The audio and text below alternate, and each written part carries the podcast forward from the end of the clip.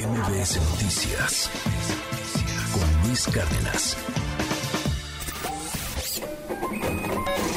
Economía y finanzas con Pedro Tello Villagrán.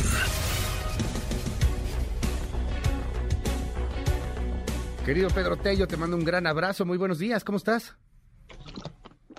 Luis, buenos días, qué gusto saludarte a ti también a quienes nos escuchan.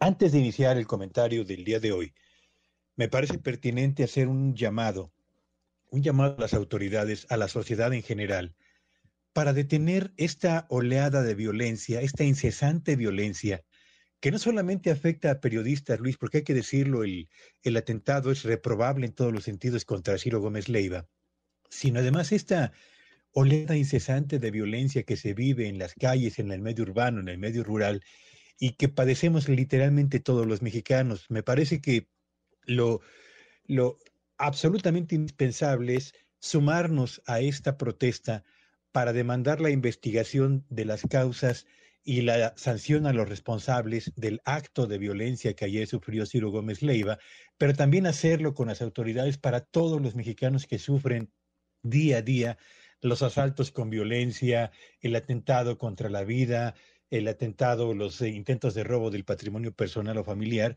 que francamente han creado un ambiente de desazón entre buena parte de la población mexicana, particularmente entre, entre quienes menos tienen. En el caso de los periodistas, es evidente que en lo que va de este año, eh, la violencia contra la prensa en México ha alcanzado dimensiones estremecedoras.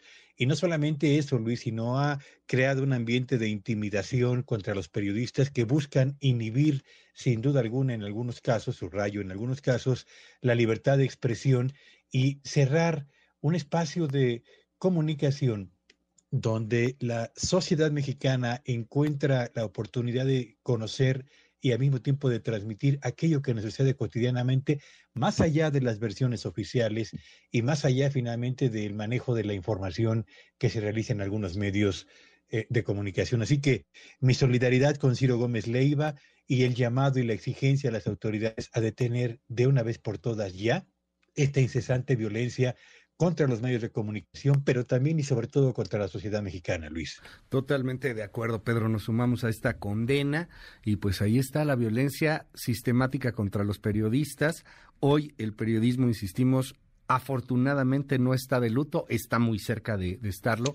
Hoy no amanecimos con un periodismo de luto como sí lo hemos hecho ya en al menos 17 ocasiones en lo que va de este año.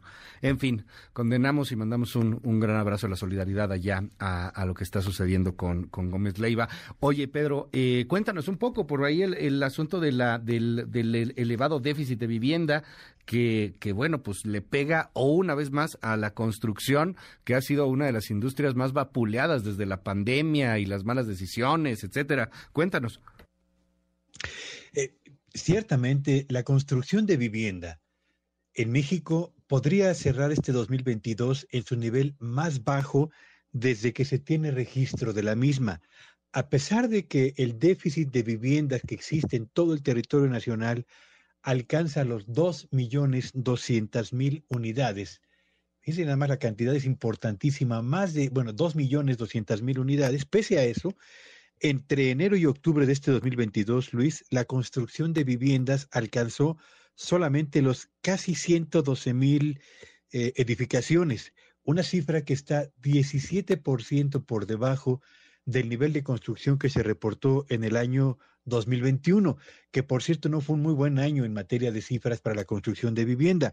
El hecho es de que las razones que han provocado esta caída en la construcción, en la edificación de vivienda en México, tienen que ver fundamentalmente con dos factores que han traído literalmente en jaque a los constructores. Primero, el incremento en los costos de edificación, particularmente materiales e insumos para la construcción, se han disparado en los últimos, eh, en el último año y medio. Y segundo, el encarecimiento del financiamiento para que las empresas dedicadas a la construcción de vivienda puedan fondear sus proyectos y convertir terrenos en eh, casas habitación o en departamentos. Dos factores, encarecimiento de costos y al mismo tiempo del financiamiento, van a provocar que este 2022 pase a la historia como uno de los peores, si no es que el peor año en la edificación de vivienda en un país donde tenemos un déficit tan importante acumulado a lo largo de la historia y donde tampoco se ha hecho para reactivar la construcción de este que es uno de los factores de patrimonio personal y familiar más importantes, Luis.